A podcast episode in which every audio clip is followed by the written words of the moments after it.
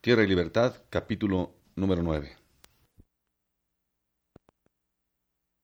Un hecho muy dolorido, licencia pide y merece, pa' decirse de corrido, lo canto porque se ofrece.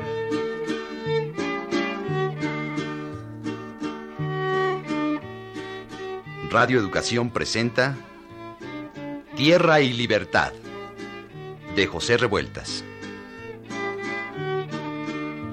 Tierra que te quieres libre como Emiliano te quiso, que cerca anduvo el de verte repartida entre sus hijos.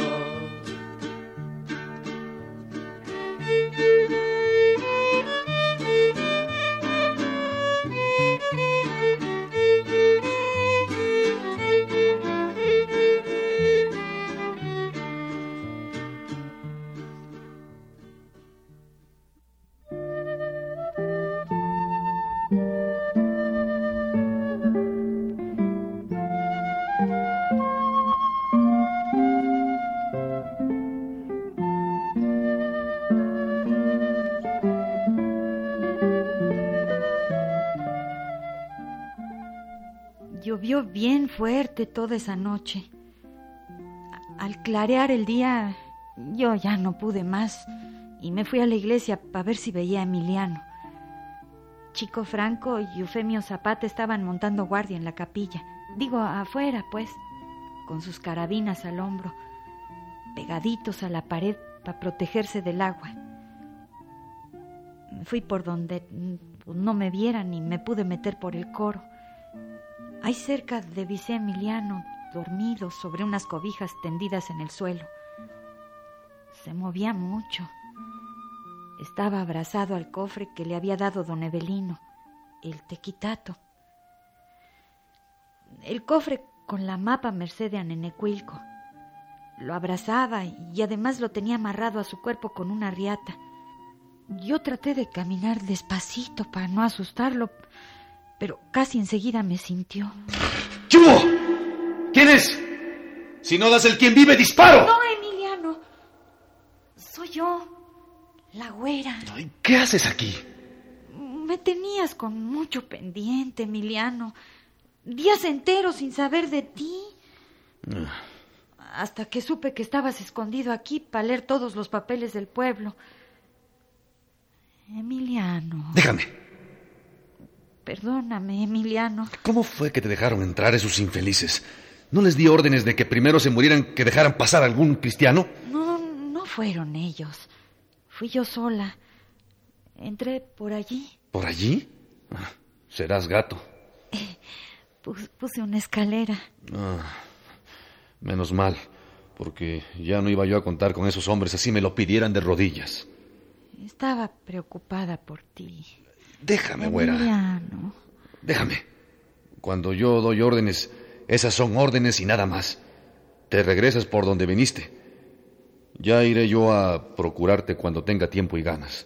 Ándale. Pero, Emiliano. ¿Oíste lo que te dije? Y no me gusta repetirlo dos veces. Órale. Jálele por donde entró. De veras que hasta pareces otro, Emiliano.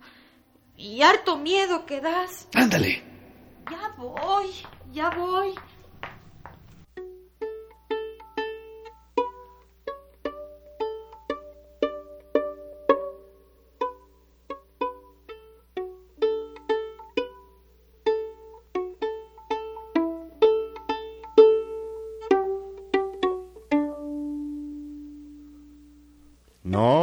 Nosotros no vimos a la güera. Bien lista que fue. Se metió por otro lado de donde estábamos yo y Eufemio. ¡Ah! ¡Que las viejas! ¿No ve usted lo que son capaces de hacer? Bueno, después de eso, entre Emiliano, Eufemio y yo cavamos un hoyo adentro de la iglesia, donde nomás nosotros supimos y ahí metimos el cofre.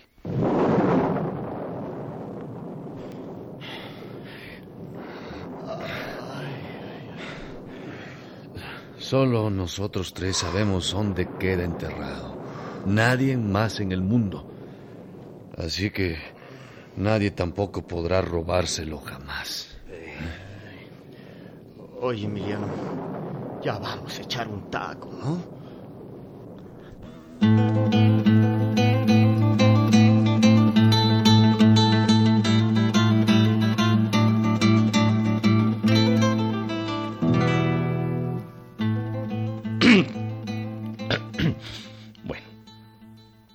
Esto que le voy a contar pasó en Cuautla, en la llamada Feria de los Tres Viernes o de las Tres Vírgenes, que por los dos nombres lo conoce la gente. Ya para entonces, don Francisco Madero y don Roque González Garza habían firmado el plan de San Luis. En Puebla, Aquiles Cerdán y sus hermanas fueron muertos por el ejército. Ya muchos estaban alzando por todas partes. Los maderistas tomaron casas grandes en Chihuahua y el señor Madero se escapó a los Estados Unidos desde donde siguió dirigiendo la lucha. Pero en Cuautla nosotros celebrábamos la Feria de las Tres Vírgenes y allí Emiliano Zapata iba a participar en el jaripeo.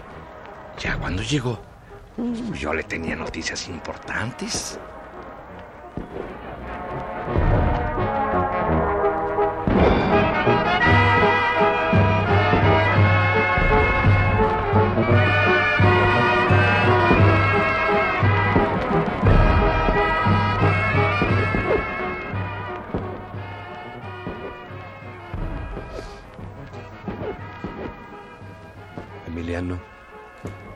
Maderistas vienen triunfando.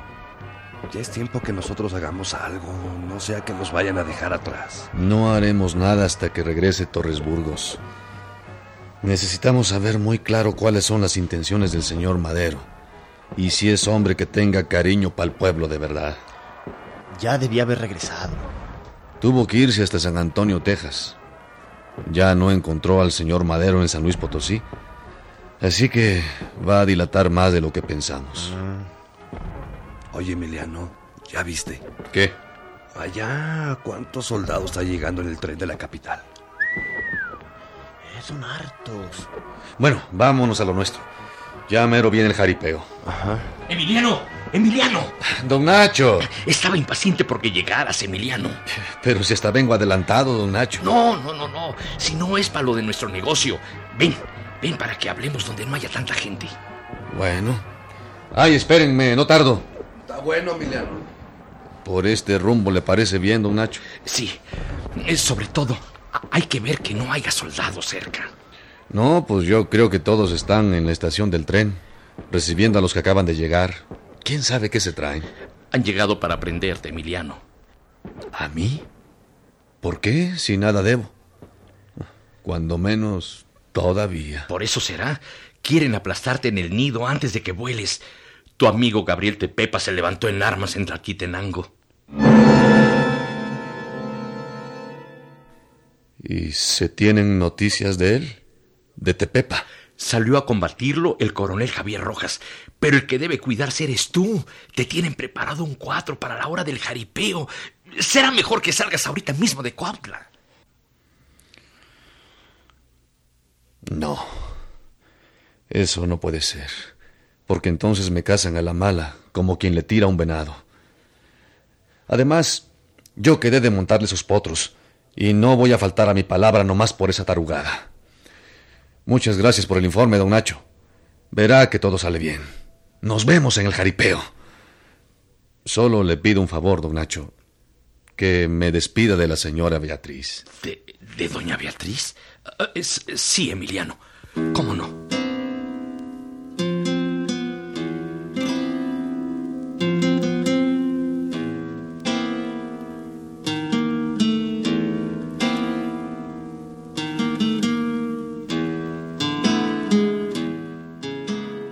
Mm, Sí, ya desde que entramos a Cuautla y vimos los carros alegóricos llenos de las Catrinas de la ciudad, Miliano había estado echando ojo para ver si veía a esa señora.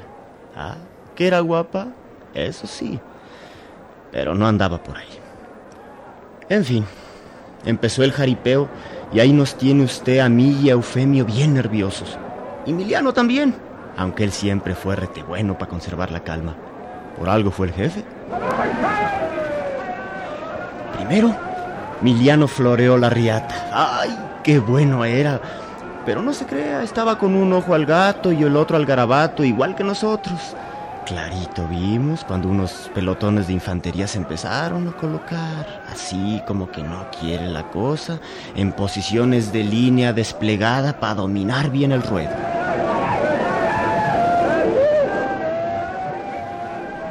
Sí, así pasó, como lo cuenta Chico Franco. Miliano le tiró un doble pial al primer potro, aguantando bien el tirón. Luego Franco y yo empezamos a ponerle el pretal al potro tirado. Milo se acercó como para ayudarnos y se puso a acariciar el cuello del animal. Cuando me miren brincar con el potro las trancas, en lorita y sin pérdida de tiempo, proceden ustedes luego y ganamos para aquel otro lado de la vía. Y tú no te vayas a atarantar, chico Franco, cuando tengas que darme el caballo. No, Emiliano. Bueno, está listo el pretal, Miliano. Que Dios te socorra. Con que ustedes no se me ataruguen. ¡Suéltenlo!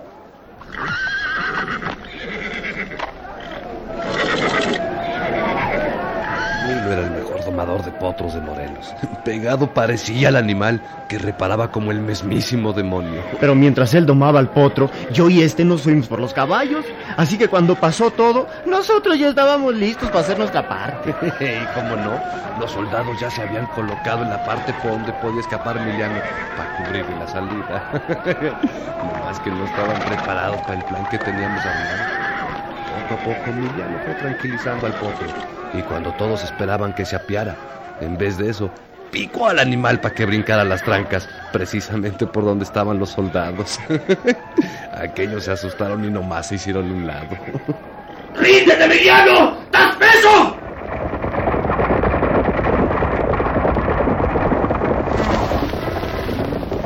Uh, de nada sirvió que el oficial que mandaba la tropa se quisiera imponer. Ya para entonces, Ufemi y yo ya estábamos donde los toros bravos y corrimos las trancas del corral.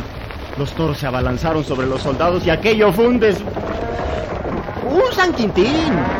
Emiliano, por su parte, corrió para donde nosotros que ya le teníamos listo su caballo. Saltó del potro a la yegua y nos fuimos a todo galope. aquello sí que estuvo bueno.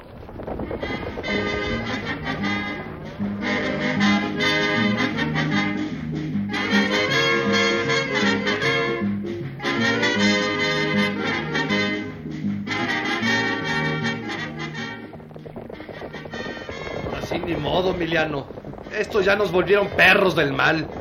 Y ya no nos queda otra que levantarnos. Levantados estamos. Eso ya no tiene vuelta de hoja. Yo decía que esperáramos el regreso de Torres Burgos, pero así han sido las cosas y ahora ni lamentarse es bueno. Vamos con toda precaución con rumbo a Tlaquiltenango para mirar qué fue de Gabriel Tepepa y ver si encontramos modo de juntarnos con sus fuerzas. ¡Vamos!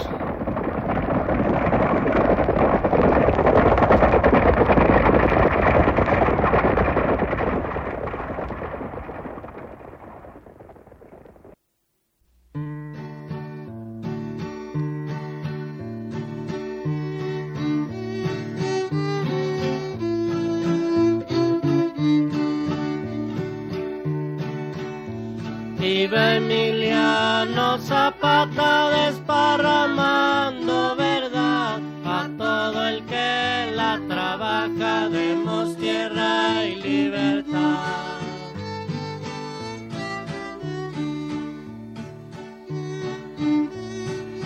Tierra y Libertad de José Revueltas.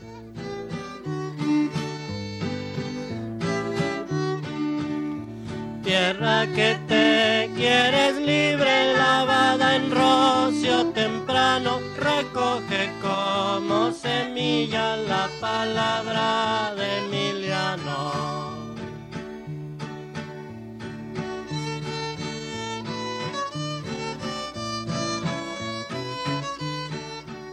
Actuaron en este capítulo por orden de aparición Ana Ofelia Murguía, Salvador Sánchez, Luis Torner, Agustín Balvanera, Miguel Ángel Infante y Juan Romanca. Música original de Herando González.